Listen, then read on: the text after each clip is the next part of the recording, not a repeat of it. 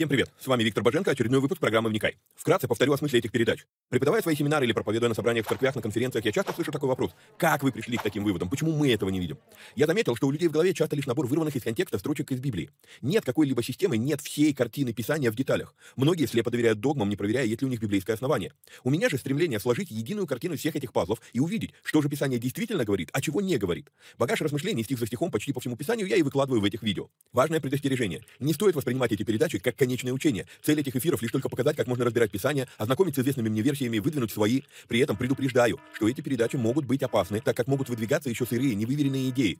Я дерзаю их озвучивать, потому что хочу, чтобы мы все восстановили навык размышлять, а не тупо верить всему, что мы смогли нагуглить, прочитать, слепо доверять чьим-то мыслям. При этом, пожалуйста, не надо, посмотрев несколько выпусков, кидаться и исправлять своих знакомых слушателей. Эти передачи для более корректного личного понимания текстов Библии, а не для бунтов в собраниях. Писание действует через внутреннее преобразование, а не через громкие внешние события. В этих эфирах за беспрекословный авторитет принимаются только 66 книг канона Священного Писания. Второканон, Талмуд и прочие апокрифы мы можем рассматривать и часто рассматриваем. Но для меня они лишь мнения, которые имеют право на существование, но не являются глазом с небес. И да, я отдаю себе отчет, что и сами эти передачи тоже по своей сути апокрифичны. Теперь немного технической информации. К сожалению, времена, когда можно было рассчитывать только на Facebook и YouTube, ушли в небытие. Какие-то соцсети запрещают власти, какие-то соцсети сами запрещают нас. YouTube на Западе уже приобрел репутацию видео-гулага за навязывание своей повестки и подавление несогласных. И кто знает, что и кто еще надумает запретить нам или запретить нас.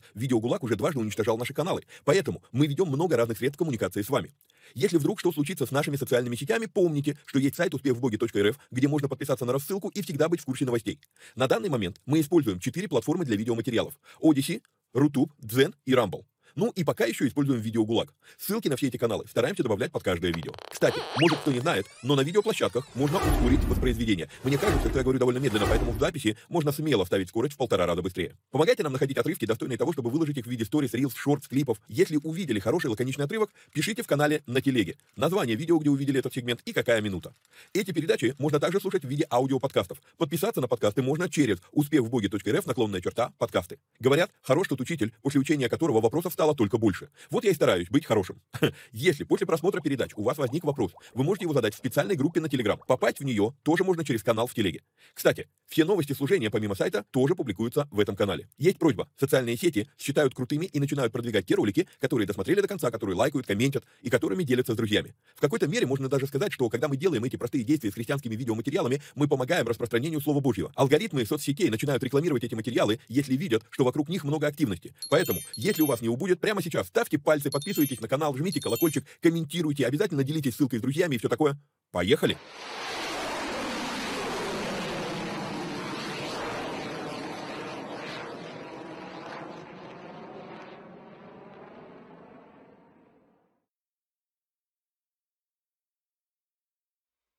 Поехали. То в мед. Привет всем отважным вникателям и вникая зависимым.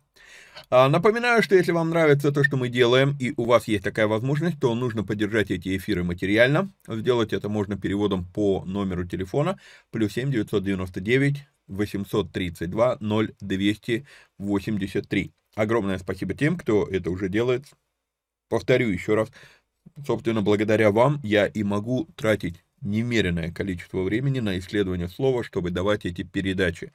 Времени на это уходит очень много. А, в итоге, ну, реально, на, на другое, на что-то времени не остается. Вот.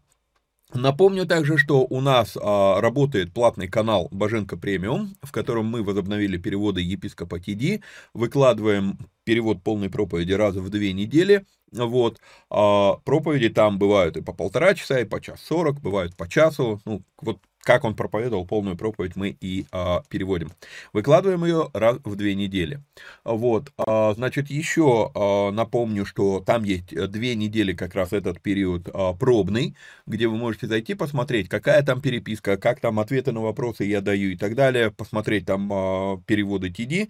Вот, и понять, надо вам это или нет. Если по какой-то причине, будь то вы пробный, будь то вы э, уже ну, были в группе на, пол, на платной основе, но решили выйти, напишите мне, я пришлю вам инструкцию, как сделать это правильно, чтобы деньги с вас не списались. Вот, попасть на этот канал можно по адресу успевбоги.рф наклонная черта премиум. Вот. А, ну и а, момент про комментарии. Если вы смотрите наши эфиры на Рутубе или на Одиссее, то а, работа с комментариями там построена плачевно, поэтому а, есть, а, ну, если вы хотите нап- э, написать комментарий и вам нужно, чтобы я на него отреагировал, пожалуйста, делайте это у нас в Телеграм-канале. Попасть в Телеграм-канал можно вот по вот этому QR-коду или по ссылке, которая у вас сейчас на экране. Вот, а, то есть заходите в, в Телеграм-канал, выбираете передачу, которую хотели бы прокомментировать, там есть, есть возможность комментировать. Все, пишите коммент, я его тогда точно увижу. На Одиссее могу и не увидеть, как и на Рутубе. Вот, все, мы с вами продолжаем разбор э, книги Галатам, послания Галатам. И мы в середине третьей главы. А, разбирали только что появляется на сцене Авраам, Павел затрагивает и его, и продолжается эта тема. А, много чего мы с вами в прошлой передаче, думаю, такого если вы об этом не задумывались, то переворотного услышали, а, но это еще не все. Нас впереди еще ждет четвертая глава, которая реально вынесет мозг.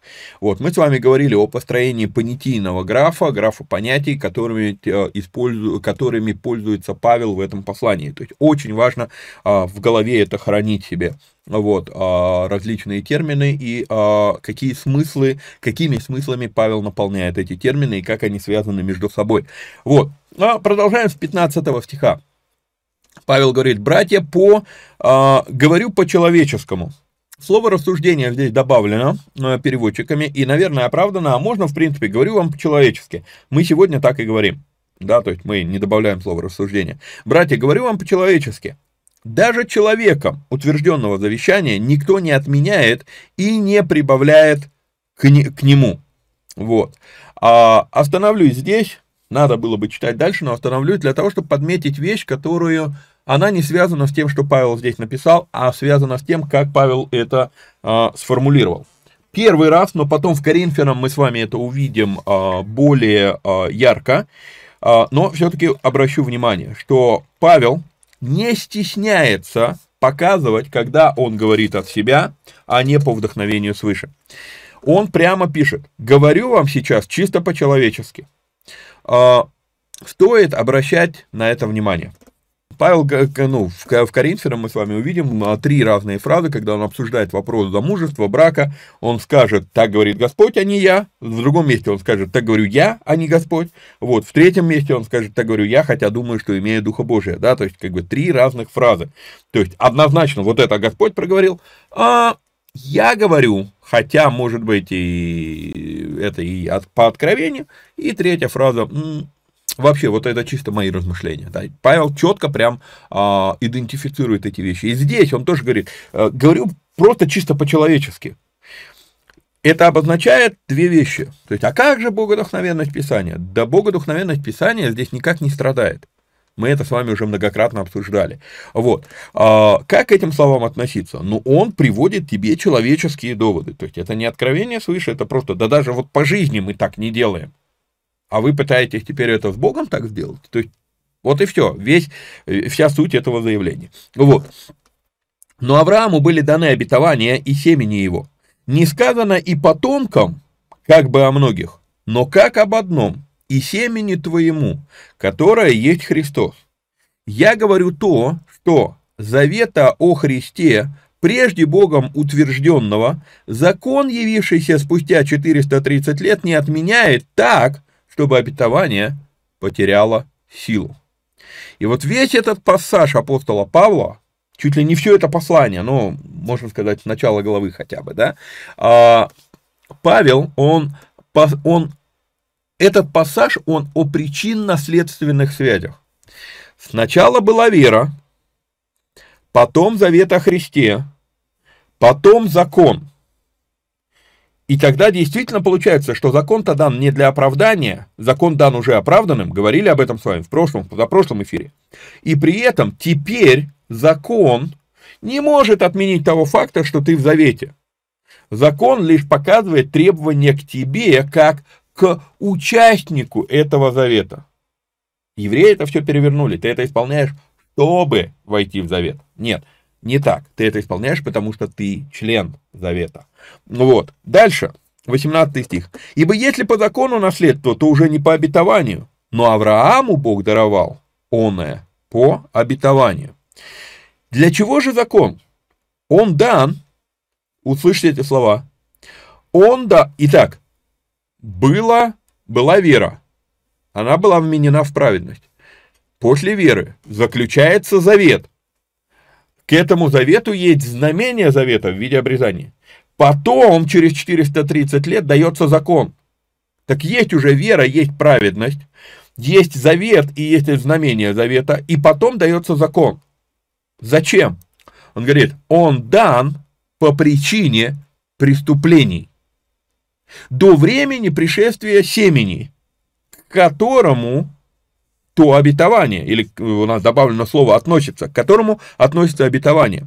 И преподан через ангелов рукою посредника. Так отменяет ли Павел теперь закон? С одной стороны, вроде похоже на то, или только похоже. Надо разобраться. Да, отменяет, если. И вот тут вот нужно быть очень внимательным. Павел использует пассаж про педагога. Дальше он будет говорить про педагога. И этот пассаж про педагога Павел использует не просто так. Роль педагога тогда невероятно сильно отличалась от того, как мы, кого мы сегодня называем педагогами. Вот. И с этим надо будет разобраться, при, чтобы понять, при каком условии отменяется закон. Забегая наперед, мы, ну, мы позже это увидим, но забегая наперед, я скажу, закон перестает быть таковым для тех, у кого законопослушность стала чертой характера. Еще раз. Закон перестает быть таковым для тех, у кого законопослушность стала чертой характера. То есть, у них уже характер такой, чтобы жить таким образом, поэтому их не надо а, пугать смертной казнью за нарушение закона. Утрирую. Когда у человека законопослушность стала чертой характера, он перестает париться, накажут ли его за нарушение закона или нет. Он начинает делать правильные вещи просто потому, что это правильно. И, кстати, обратим еще раз внимание на вопрос и ответ Павла. Для чего закон был дан? Мы бы сейчас сказали, почему закон вообще появился у уже избранного народа? Народ уже избран. Авраам был избран, его потомки, потомки, потом они размножаются, их становится больше, и тут появляется закон. Заметьте, когда человек был один, закона не было. Когда их было 12 даже, закона не было. Когда их стало много, Бог дает закон. Почему? Потому что по причине преступлений, когда народу много, то откровение обетования, оно не, ну, не, не, ну, то есть про Авраама мы знаем, что откровение, вот, ну, точно он получил. Уже даже его вну, правнуки вытворяют некоторые вещи такие, что э, Иаков не смог благословить Руима, например, да, ну вот, то есть уже тут идут преступления.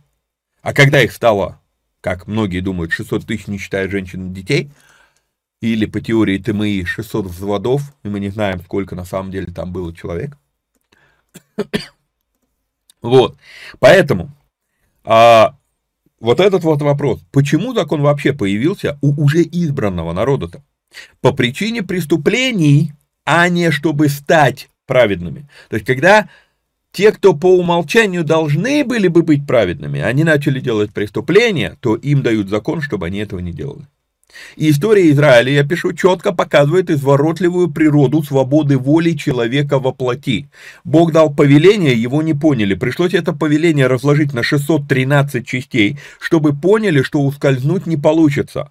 Но закон не мог отменить обетование, он не для того дался. Обетование было раньше, чем закон. Это, и, и в четвертой главе мы это настолько прям ярко увидим. Вот третья глава к этому подводит. Мы все еще пытаемся приблизиться к, к четвертой главе.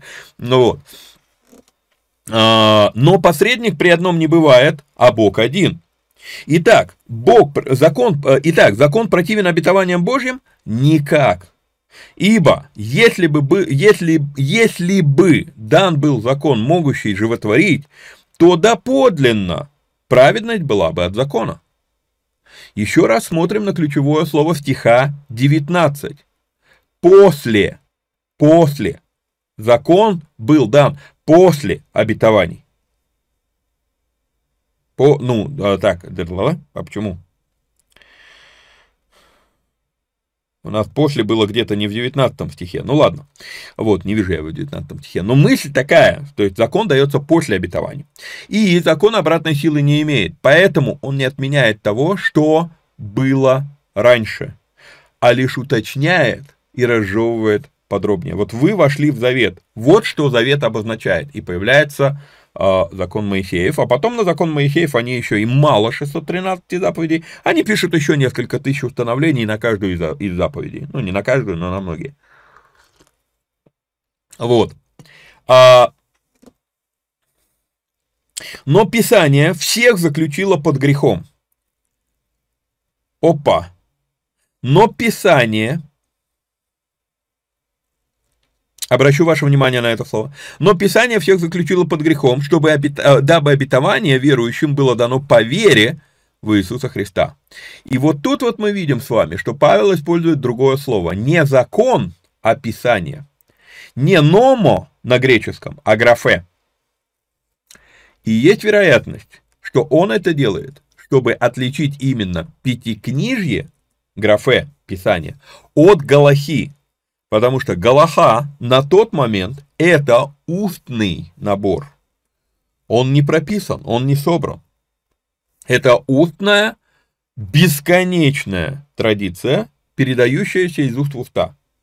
Записан закон, э, запи, записана Галаха была, если я не ошибаюсь, то ли в 9, то ли в 11 веке нашей эры. Только, только тогда появляется Талмуд вот именно в, письм, в письменном а, виде. По-моему, по-моему, 9 век нашей эры. Вот. А, хотя мы дальше видим, что пророки тоже включаются в Писание тем же Павлом. Если мы посмотрим с вами использование слова графе на греческом, использование слова стронга, как мы с вами это делали в прошлом эфире, а, то мы увидим, что пророки тоже включаются в графе, да, то есть в Писание. Вот, по сути, мы могли бы сказать, что слово «писание», вот это вот, вот это слово – оно обозначает Ветхий Завет в известной нам на сегодняшний день форме. То есть вот это Писание всех заключило под грехом, дабы обетование верующим дано было по вере в Иисуса Христа. Почему Павел здесь не использует закон?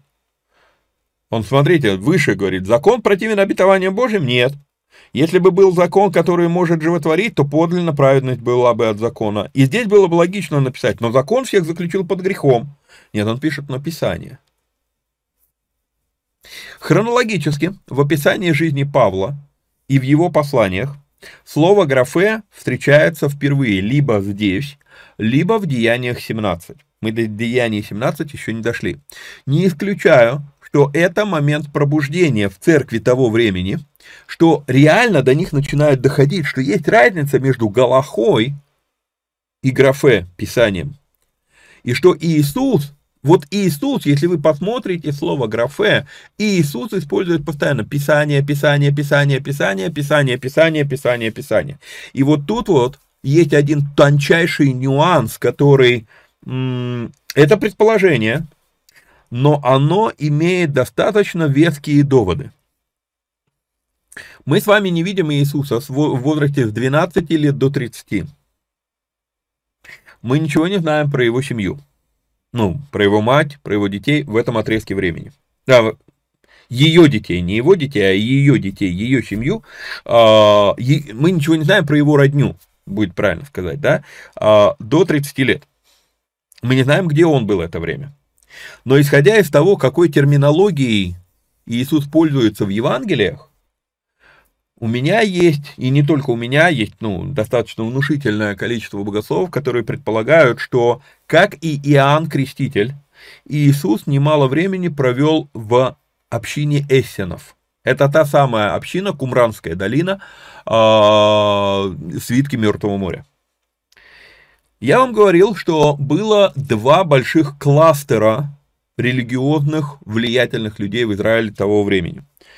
Книжники, садукеи, и первосвященники, они из них, и фарисеи. Книжники принимают только Слово Божье, они не принимают Галаху, но дело в том, что книжники, э, книжники в, в Садукее и первосвященники невероятно политизированная э, группа людей. То есть они в, пло, в плотнейших отношениях с римлянами. Фарисеи, они отрицают, они отвергают взаимодействие с Римской империей. Считают его оскорбительным, унизительным для еврея. Но у них учение строится на Галахе, а не на графе написании.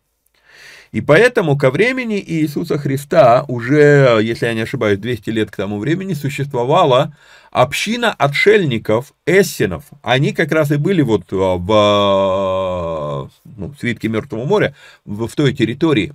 А, они жили отдельно. Это были люди, которые принимали только Писание, то есть скажем, Ветхий Завет в нынешней его форме, известный нам. Вот, они отвергали все остальное нагромождение, устное предание, там все эти традиции и так далее, то есть они этого не приемлили. Вот. Но и при этом еще и отвергали политическую задействованность, а, политическую задействованность а, с Римом.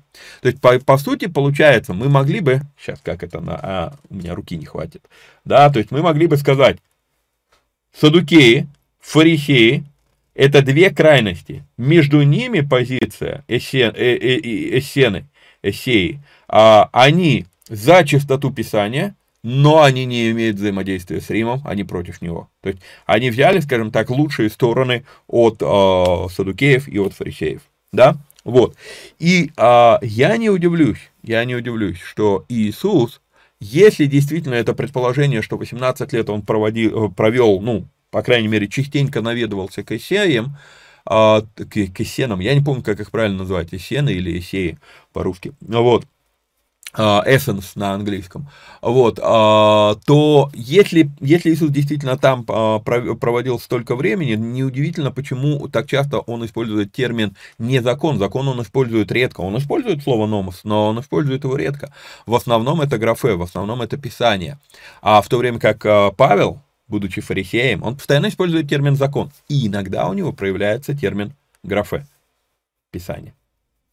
Это разные вещи. И это тоже очень любопытный момент, который позволяет нам э, расставить все точки над «ё». Вот. Но Писание всех заключило под грехом, а, дабы обетование верующим было дано по вере в Иисуса э, Христа. Похоже, вот здесь вот я нахожу подтверждение тому, что под словом «закон» Павел все-таки имеет в виду Галаху. Однако продолжаем искать опровержение этой версии. Не расслабляемся. Ищем, найдем ли мы опровержение версии, что для Павла закон – это не закон Моисеев, а это а, весь свод установлений иудаизма, Галаха. Вот. А, во, а до пришествия веры мы заключены были под стражу закона до того времени, как надлежало открыться вере. Невероятно любопытный стих, потому что до того времени, как надлежало открыться вере, и здесь использовано слово «апокалипта». От него происходит слово «апокалипсис», то есть слово «откровение». Покажу вам это, прям покажу в оригинале. Берем с вами «открыться вере». Ой, словарь случайно задел, не то слово. Сейчас, секундочку. Вот, 23 и вот оно, а, акалиптоная. Апокалипта. Апокалупта. Вот. То есть слово откровение, то есть дал, э, здесь имеется в виду не просто открыться вере, должно, ну, приходит откровение о вере.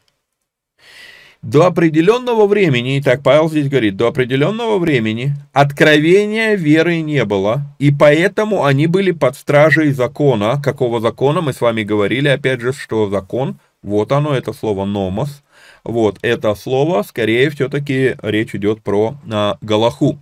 Вот. Но исторически мы начинаем, прям реально уже входим в в, в метафору, которую Павел даст в 4 главе, исторически, сначала же Авраам уверовал, и только через 430 лет э, было дано Писание, а уже после этого закон в смысле Галаха. То есть, получается, смотрите, э, откровения веры не было до времени, Павел говорит. Поэтому они были под законом. Но, но исторически Авраам был раньше. Так и, и обрезание было раньше. То есть получается, что все наоборот, что ли? Что-то, как Павел, ну, что-то, что-то у Павла не складушки начинаются. Я, я, я, я знаю книгу «Бытие». Не знаю, к радости или к сожалению. Вот, в данном случае. Все в порядке, к радости. Просто Павел использует очень любопытный именно фарисейский трюк здесь. Вот. А, получается, читаю свой комментарий, и комментарий тут огромен. А, получается, что с точки зрения глобальной, вера предшествовала закону. Но закон может убить веру. Потому что одно дело, что происходит глобально, во вселенском масштабе, да, другое дело, что происходит в жизни конкретно взятого человека. Когда появляются правила, закон, ты начинаешь заморачиваться, а что если я их нарушу? Угодил или не угодил? И сам по себе вот этот вопрос убивает уверенность, что ты угоден Богу. Угодил. Вера, уверенность. Да, это однокоренные слова в русском языке, слава Богу. Вот. С этой дилеммой Павел будет разбираться всю оставшуюся жизнь. Не в плане, угодил ли Павел или нет. Здесь у Павла есть откровение на локальном, индивидуальном уровне, вот у Павла-то откровение есть. Но как донести это людям, и вот с этим он будет вынужден сталкиваться всю оставшуюся а, свою жизнь. То есть в том плане, как объяснить связь между откровением веры и законом. И мы говорили уже, что есть закон, есть дела и есть благодать. Говорили об этом. Дела мы делаем не чтобы быть принятыми, а потому что мы приняты. С одной стороны, здесь все просто. С другой стороны, приходят иудействующие и говорят, нет, вы не спасены, потому что вы не обрезаны. И галаты в это поверили. И не только галаты. Я и сегодня встречаю людей, которые идут на обрезание, уже много лет проведя в служении. Рассматривая все эти дебри, которые вот тут вот Павел наворотил, а, важно не использовать одно заявление Павла в противовес другим. И Павел говорит, что закон не противен обетованиям, 21 стих. А теперь он говорит, что закон противен вере. Хм. Разве так? Нет. Он поясняет нам, что закон приводит к вере. Итак, вера была, но потом Павел говорит, появля... ну, за закон он приводит к вере, как будто бы веры не было. Нет, вера была, но появление закона с поколениями в глобальном, опять же, масштабе, и, и одно поколение за другим, за другим, за другим, соблюдение буквы закона стало, ну, вымыло, выхолостило в жизни людей смысл, а зачем мы соблюдаем закон? И когда вот буква закона стала важнее духа закона, то тогда, собственно, теряется всякий смысл это делать. И поэтому они находятся под стражей закона, чтобы было меньше преступлений, пока не вернется, не придет заново им откровение веры. Уже вот, ну, это произошло во время Иисуса Христа, во время а, апостола Павла. Вот, опять же, мы говорим сейчас про разные уровни веры. Есть вера и есть откровение веры. Есть спасающая вера, это когда ты поверил, что Христос Господь. И есть исполняющая вера. Это когда Господь повелевает, а ты исполняешь между ними может оказаться закон. То есть, давай я это буду исполнять, а, ну, потому что, потому что надо вот выслужиться перед Богом. Да нет, ты просто, ну, Господь сказал, я сделал. Не потому, что я хочу заслужить его благорасположение, я его и так уже имею, а просто вот, ну, это вопрос веры, это вопрос послушания. И вот тут вот начинается вот этот вот оборот. А до пришествия веры мы были заключены под стражу закона до того времени, как надлежало открыться вере. И так закон был для нас где-то водителем ко Христу, дабы нам оправдаться верою. Педагогос. Педагогос. То самое слово педагог. И очень любопытно, что педагог вот сегодня мы привыкли к, к этому термину, потому и э, воспринимать его как учитель. Нет. Педагог – это тот, кого нанимали, чтобы он брал ребенка и отводил его к учителю. То есть педагог, по сути дела, это нянька, которая вводит э, детей к тому, кто на самом деле будет учить. Но вот любопытно, ведь функция няньки э, в данном, ну, в данном случае я не знаю таких подробностей там, но просто функция няньки. Она же учит ребенка одеваться, там, я не знаю, там попку подтирать, там и так далее. То есть функция няни, она, э, ну, это не учитель, но в то же самое время это не учитель, скажем так, доктринально, но это учитель некоторым житейским практикам. И Павел приравнивает закон к этой няньке, педагог. Итак, функция педагога – водить ребенка к учителю. Получается, что вера нас рождает младенцами. Теперь я пытаюсь перенести вот это все от Авраама и по сей день вложить в жизнь одного человека. Да? То есть вера рождает нас младенцами. Потом появляются правила, и эти правила приведут нас ко Христу. То есть столько правил, что ты выполнить все это не можешь, и ты, короче, Господи, мне нужна твоя благодать, а чтобы это все делать, он говорит, а вот во Христе была явлена вам благодать, да, то есть приводит ко Христу. И я пишу в комментарии, что здесь очень запутанная аллегория у Павла, потому что, с одной стороны, обетование Христа было до закона, с другой стороны, закон ведет ко Христу. И по сути, я бы сказал, что любой принявший обетование по вере неизбежно проходит этап закона, но потом в нем может закостенеть в законе. Начинает вникать, что закон не есть предел, выходит на тот уровень, когда начинает делать требуемое законом, но не потому, что это требуется, а потому, что а, это уже по вере. То есть со временем это приходит. Не по принуждению. То есть со временем мы дозреваем до этого. То есть можно закостенеть просто закон ради закона. А можно начать видеть, подожди, подожди, а зачем это все вообще происходит в жизни, да? Зачем вот это вот не убей, не укради? Это просто ради того, чтобы я это вот просто этого не делал, или наоборот, там заповеди проактивные, де, заповеди повеления действовать, делать. А это а, заповеди просто вот ради заповеди, или они к чему-то, ну, вообще ведут? Ради чего я вот это вот все соблюдаю, да?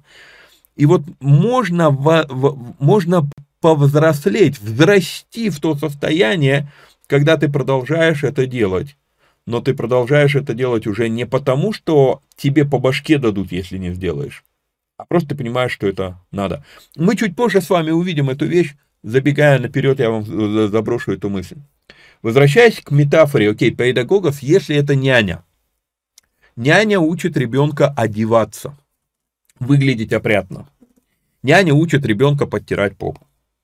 Но, понимаете, няня нужна ребенку до определенного возраста, ну, допустим, там, до 14 лет. В 14 лет няню убрали. Вы увидите скоро эту метафору. Она у Павла есть. А, по крайней мере, я ее тут вижу.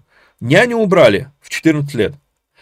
Обозначает ли это, что если няню убрали, педагогос, закон, детоводитель, да, если няню убрали, то теперь можно не одеваться, выглядеть неопрятно и не подтирать попу.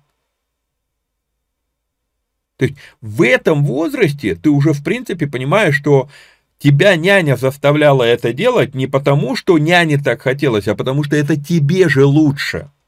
И вот ты возрастаешь в определенный возраст, где ты начинаешь понимать, ну да, собственно, я это... То есть няня у, устранение педагогов не отменяет тому, того, чему педагогов тебя научил по пути, когда он вел тебя ко Христу.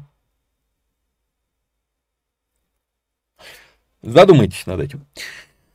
По пришествии же веры мы уже не под руководством детоводителя или не под детоводителем. Итак, зачитаю еще раз.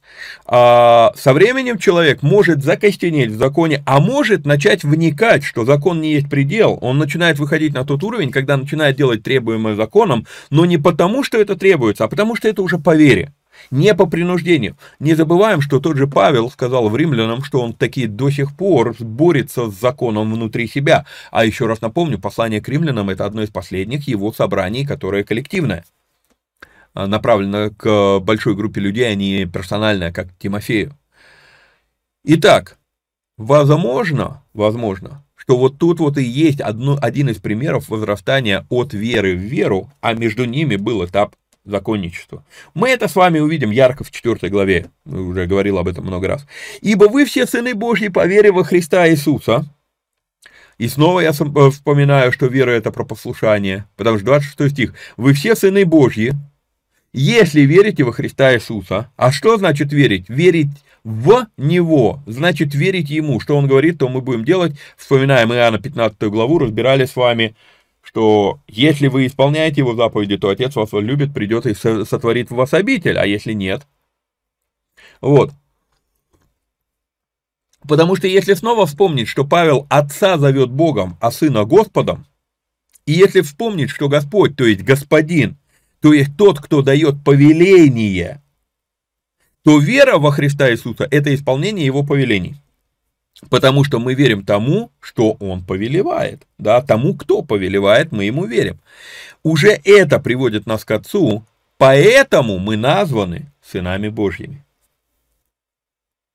Все вы во Христа крестившиеся во Христа облеклись. Разбирали на премиуме, не буду возвращаться в эту тему, есть разница между баптизо и бапто. То есть, если мы во Христа облеклись, должны бы в нем и остаться, потому что баптиза – это остался погруженным, а не бапто, окунули и вынули. Вот, а, должны остаться в нем. Понятно, что если человек перестал воспринимать Христа как Господа, не как Бога, как Господа перестал воспринимать, то он баптизо превратил в бапто. Ну и те, кто на премиуме, поймут, о чем а, речь. Вот, а, нет уже ни иуде... нет уже иудея, ни язычника, нет раба, ни свободного, нет мужеского пола, нет женского, а, ибо все вы в одно во Христе Иисусе.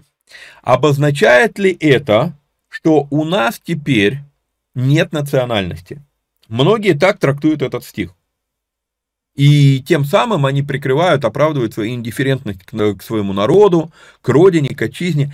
А если такое понимание верно, еще раз, обратите внимание на 20, 28 стих. Вот увидьте его сейчас, либо на экране, либо у себя на, ну, там, на телефоне, в Библии. 28 стих. Если Павел здесь говорит о том, если мы правильно понимаем, что Павел здесь говорит о том, что у тебя теперь нет национальности, то это обозначает, что и сексом ты заниматься не должен. Ну, потому что нет пола мужеского, нет пола женского, все. Ты теперь скопец, евнух. Ну, если мы правильно поняли, что Павел говорит. Речь идет лишь о том, что когда ты принял учение Иисуса Христа, ты уже не смотришь, применяет человек закон Моисея или нет, потому что иудей – это не национальность, это не религия, это состояние души. И во Христе оно у всех одно. Либо ты веришь Его словам, то есть послушанным, если веришь, значит уже оправдан. И какая разница, ты из потомков Иакова или нет. Если же Христовы, то, и, то вы семя Авраамова и по обетованию наследники. И здесь мы переходим с вами в четвертую главу. Еще скажу, ну еще раз напомню, что четвертая глава это всего лишь, э, ну, разбивка на главы, это всего лишь добавленная людьми штука, да, добавлена в 12 веке, если я не ошибаюсь. я все время путаю эти века, вот. А, но дело в чем? Дело... Нет, в 9 веке было разбито на главы, в 12 веке Новый Завет на, э, Ветхий Завет на стихи, а Новый Завет на стихи был разбит в 17 веке. По-моему, так. Вот, так вот, для Павла это единый текст. И заметьте, мы видим продолжение темы, да, он говорит, вот если наследники, и четвертый стих, еще скажу, наследник, доколе в детстве ничем не отличается от раба, хотя и господин всего, он подчинен попечителям и домоправителям до срока отцом назначенного. И мы с вами уже смотрели, или не с вами, кем мы это смотрели? Боже мой, столько всего происходит, что я даже не помню. Вам я это показывал или нет. Короче, мы знаем, что в Ветхом Завете конкретно... А, это была моя проповедь недавно, последняя моя проповедь в, в, в Ростове я проповедовал а, о своевременности. Мы там разбирали а, притчу о а, блудном сыне, как ее многие думают, что она о блудном сыне, хотя на самом деле она не об этом. Вот. А, притчу о блудном сыне. И я в этой проповеди, посмотрите, она есть у меня на канале, а, я в, этом, в этой проповеди показывал, что вступление в наследство было при жизни отца. То есть завещание, мы путаем наследство и завещание. Завещание это что сделать с моим имуществом, когда я умру. Наследство не обязательно посмертно. Это в нашей культуре воспринимается посмертно. Но мы смотрели в Ветхом Завете, где эта задача отца разделить, раздать наследство детям. То есть э, это происходило, э, это делалось при живом отце, это делалось э, самим отцом, вот. И есть несколько отсылов. Прямым текстом этого нет, но есть несколько отсылов очень любопытных к тому, что, грубо говоря, вот у меня есть наследство поле. И я понимаю, у меня есть там три сына, например. Вот. Значит, мне надо между ними тремя разделить наследство. И что я делаю? Я делю поле на четыре части и говорю, вывожу, допустим, старшему стало 12 лет, я вывожу его на поле, показываю ему две части, потому что старшему должна была быть дана двойная мера в наследстве. Вот, я показываю ему две, ну, в нашем случае это получается половину своего поля, показываю и говорю, вот это будет твоя земля. В 12 лет это происходило. Вот. А, и с 12 лет сын начинает на меня работать под моим присмотром он возделывает вот эту свою долю поля. Потом второму становится 12 лет, я показываю ему вот одну четвертую, говорю, вот это будет твоя доля. Третий, показываю ему вот это. Да, это происходит, когда им исполняется 12 лет. В 30 лет он вступает в полное право владения. И вот когда он полное право владения вступил, теперь уже, если до этого все, что он возделывал на этом поле, я ему говорил, что надо делать, но он, он это все возделывает, и а, урожай это все мое. Он работает, но урожай мой. В то время как в 30 лет, все, теперь это уже не мой урожай. Теперь это его урожай. И начинает действовать пятая заповедь, почитай отца и мать, то есть содержи своих родителей. То есть с этого урожая, теперь это он распоряжается этим урожаем, но как бы вот есть пятая заповедь. Окей?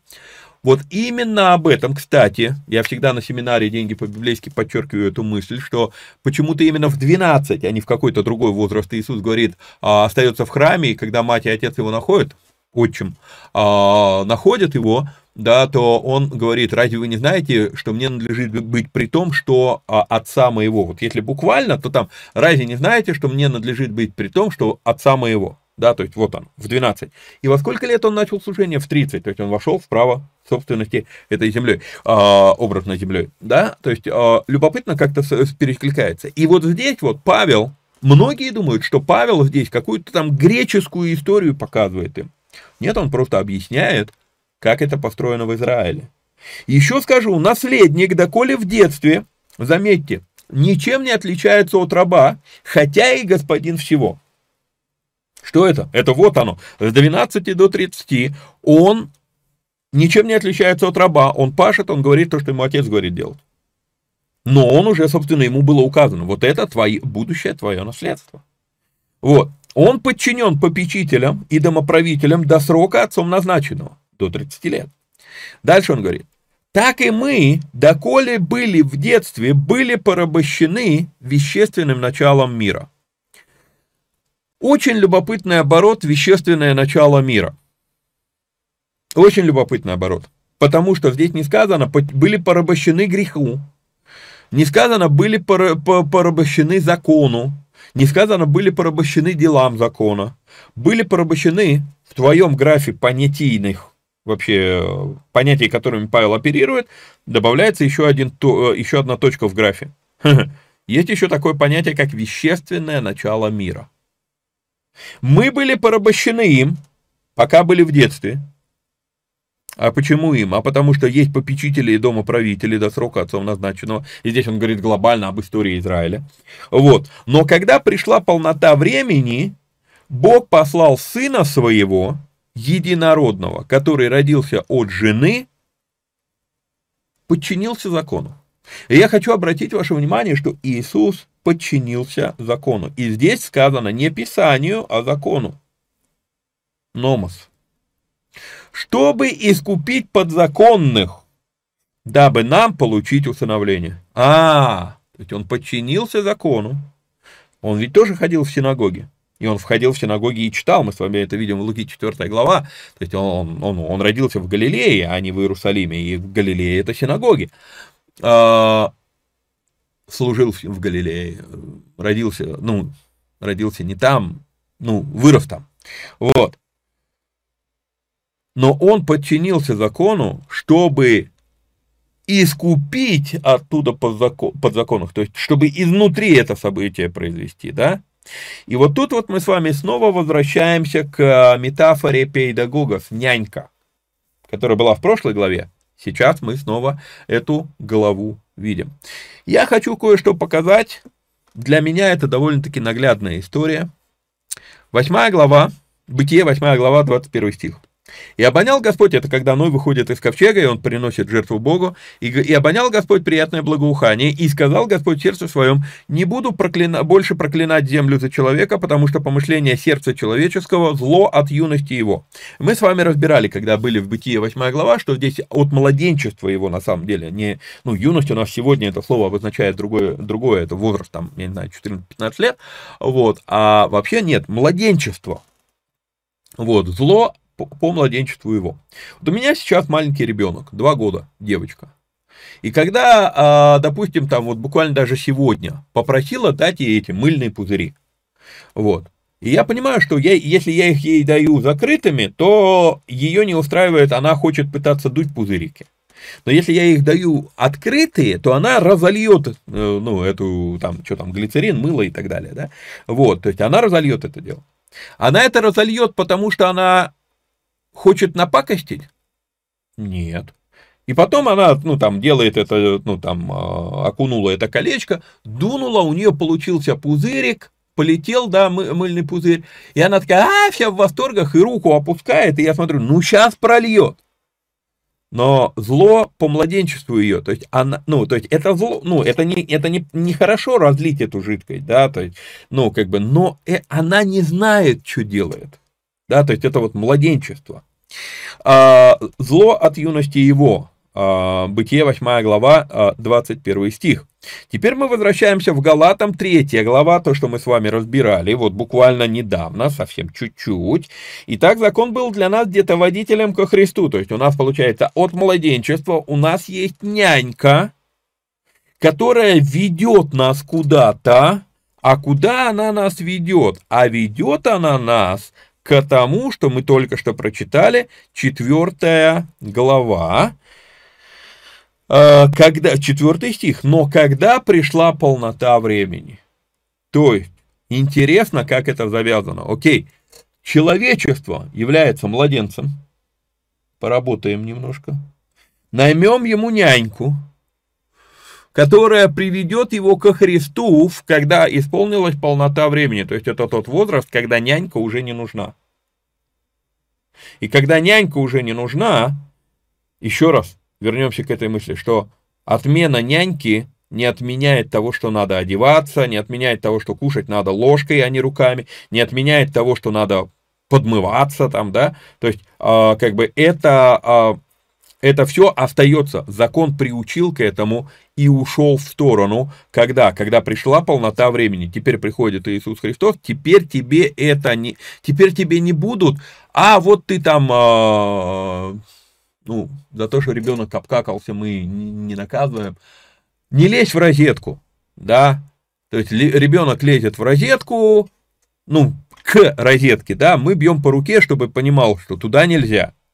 Теперь, когда ему 30, у меня сыну 25, он сейчас полезет в розетку. Я не буду бить его по руке. Если его шваркнет, это уже его дело, он взрослый. Но я-то по-прежнему не хочу, чтобы его шваркнуло. То есть отмена моего контроля или няньки над ним а, не отменяет то, моего сердца, что я не хочу, чтобы тебя убило током, поэтому будь осторожен. Но теперь я уже не бью тебе по рукам, нельзя лезть в розетку. Младенчество, Бытие 8 глава.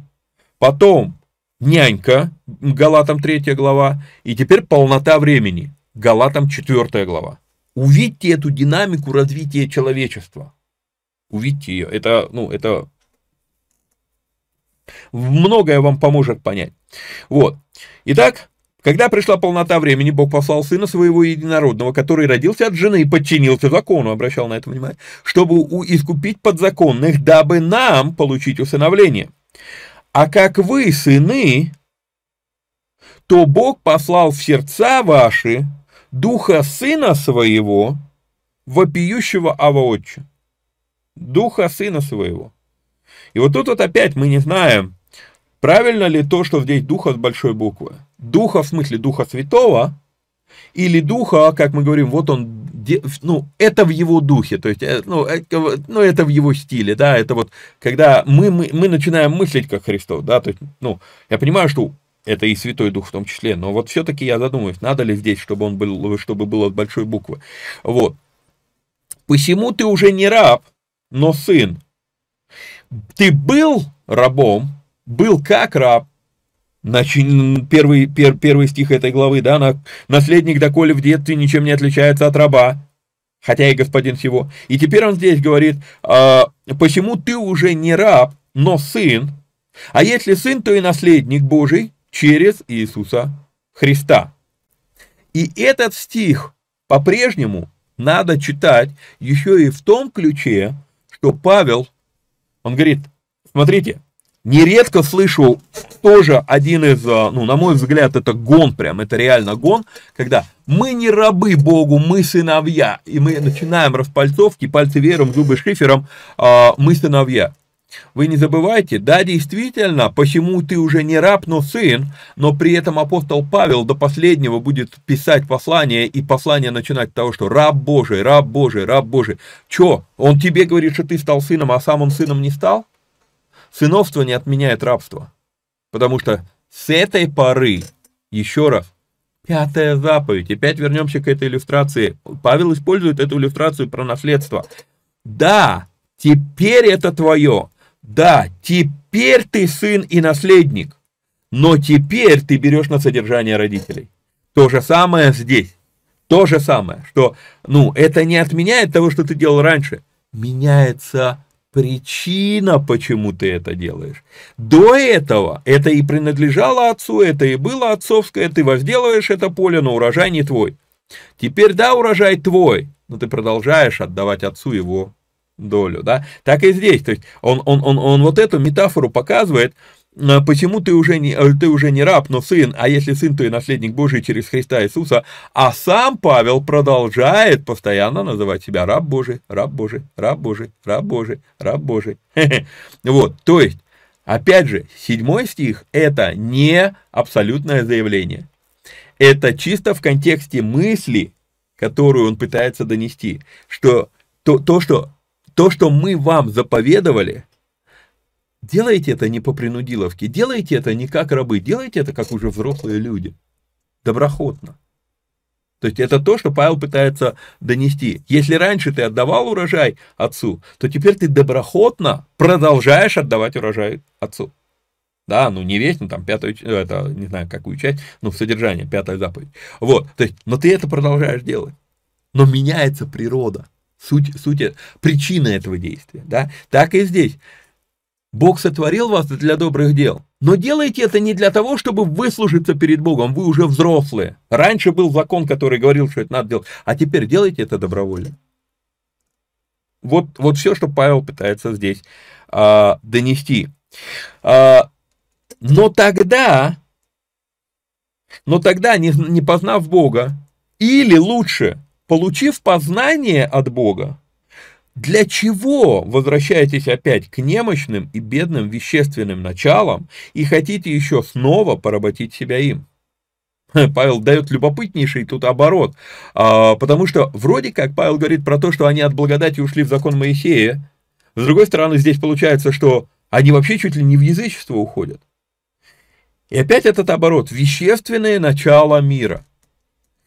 Не пытались ли, вот тут у меня возникает вопрос, не пытались ли Галатам продать идею обрезания как средство похоти, э, борьбы с похотями. Я еще этого не утверждаю, я просто задаюсь вопросом. Не пытались ли люди? Вот, вот смотрите, вы обрежете, да, и у вас похоти, ну, как бы, э, похоти не будет. А в чем дело? А дело в том, что в Галахе столько заповедей, что ты задолбаешься их соблюдать, и поэтому тебе уже будет не до похотей. Не таким ли, ну, ну не это ли пытались? Что такое бедное вещественное начало? Немощное и бедное вещественное начало. И возвращаясь к этой метафоре с полем, наследник, да, ты до 30 лет отдавал весь урожай отцу, ну просто, собственно, отец не спрашивая, у тебя его забирал. Теперь ты повзрослел, тебе 30 лет, у тебя своя, своя семья, все, у тебя есть твое наследство, и ты начал соблюдать пятую заповедь, содержать родителей.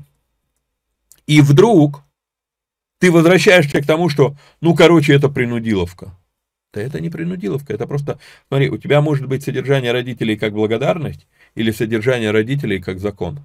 Если как закон, то это тебе бессмысленно, ты уже достаточно взрослый, ты просто, ты впустую вообще тратишь то, что ты отдаешь.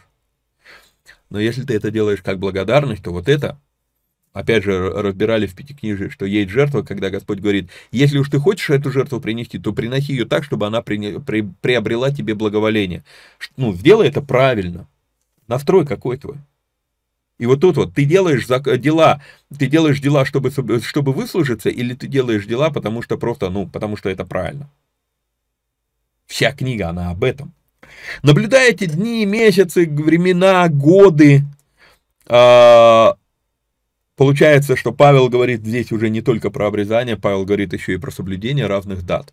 И сегодня нередко церковь там, а вот там, и мы начинаем соблюдать еврейские праздники а, как некий момент почтения к Израилю, может быть, было, ну, может быть, это и неплохо. Но когда это уже возводится в кумира, выдало, вопрос, зачем?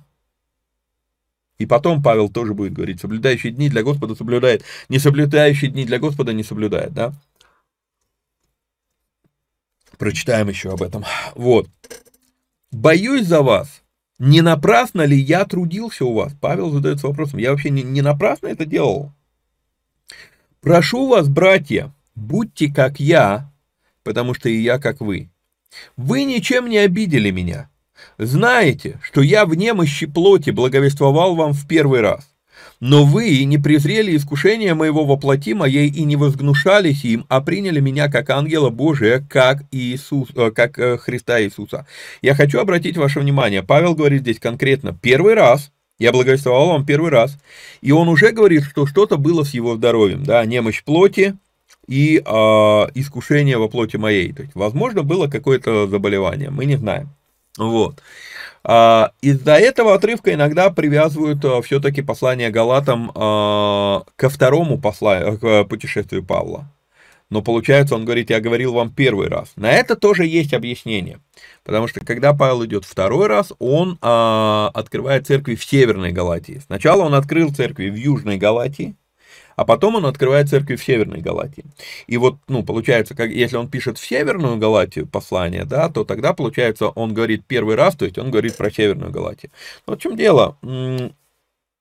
не очень весомо для меня. Возможно, первый, ну, потому что про заболевание Павла во втором путешествии мы, мы знаем с вами.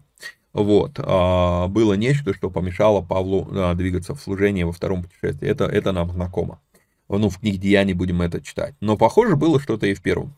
Хотя, ну, решать вам, к какому сроку мы отнесем это послание. Вот.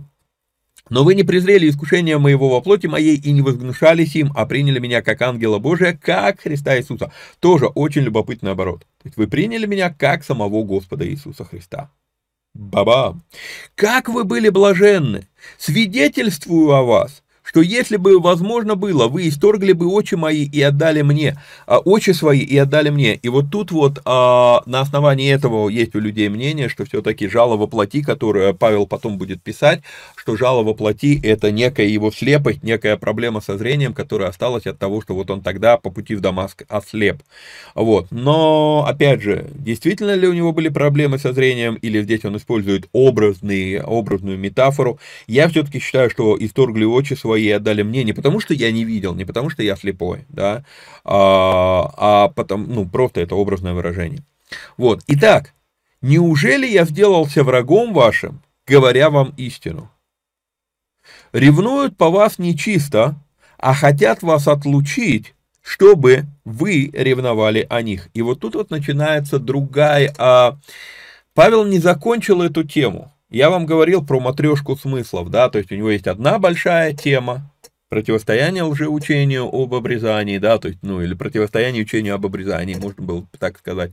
Потом он начинает там а, апологетика своего апостольства. И помните, я вам говорил, что она не, тоже тема не закончилась. Он здесь как раз говорит, ребят, ну вы посмотрите, ну я к вам приходил, как вы меня принимали. То есть это он возвращается к теме апологетики апостольства, но в промежутке он уже еще кучу других, ну, как бы под тем затронул. То есть, вот, а, но он теперь говорит, что есть кто-то, кто пытается, грубо говоря, вас переманить, да, вот ревнуют о вас нечисто, а хотят вас отлучить, чтобы вы ревновали о них, то есть, они, э, то есть он говорит, слушайте, пришли те люди, которые пытаются отвлечь ваше внимание от того, чему я учил, неужели я сделался врагом вашим, говоря вам истину, они, они с нечистыми мотивами к вам пришли, Павел говорит об этом. Хотят вас отлучить, пере, переманить ваше внимание, чтобы вы начали ревновать о них, перестали ревновать обо мне. Хорошо ревновать о добром всегда, а не в моем только присутствии у вас. То есть он говорит, послушайте, я вас учу тем вещам, которые, ну, дело не во мне, дело в том, чему я вас учу. И вот то, чему я вас научил, ревнуйте об этом, продолжайте придерживаться вот этого, а не того, что вам сейчас пришли новые учители и что-то наговорили. Дети мои, для которых я снова в муках рождения. Доколе не изобразится в вас Христос. Заметьте, доколе не изобразится в вас Христос. Хотел бы я теперь быть у вас и изменить голос мой, потому что я в недоумении о вас. Скажите вы, желающие быть под законом, разве вы не слушаете закона? И вот на этом я здесь сейчас остановлюсь. Мы как раз прям время, час передача, прям Потому что с 19 стиха 4 главы нам предстоит разобрать невероятно сложную, сложный метафорический прием, который Павел использует, и лучше уже сделать это в отдельной передаче, чтобы не суетиться. Я, если там, допустим, на это уйдет немного времени, то лучше начну пятую главу чем а, по, ну, скомкую разбор вот остатка четвертой главы. Он очень сложный поэтому его надо будет прям внимательно разбирать. Поэтому на данном этапе мы с вами заканчиваем, а, ну, а, с 19 стиха а, в следующем эфире продолжим. Напоминаю, что нужно подписаться, лайкнуть, прокомментировать, поделиться ссылкой. Ну и если есть такая возможность, то нужно поддержать эти эфиры материально. А так, до следующей встречи. Вникайте самостоятельно. Всех вам благ и благословений. Пока-пока.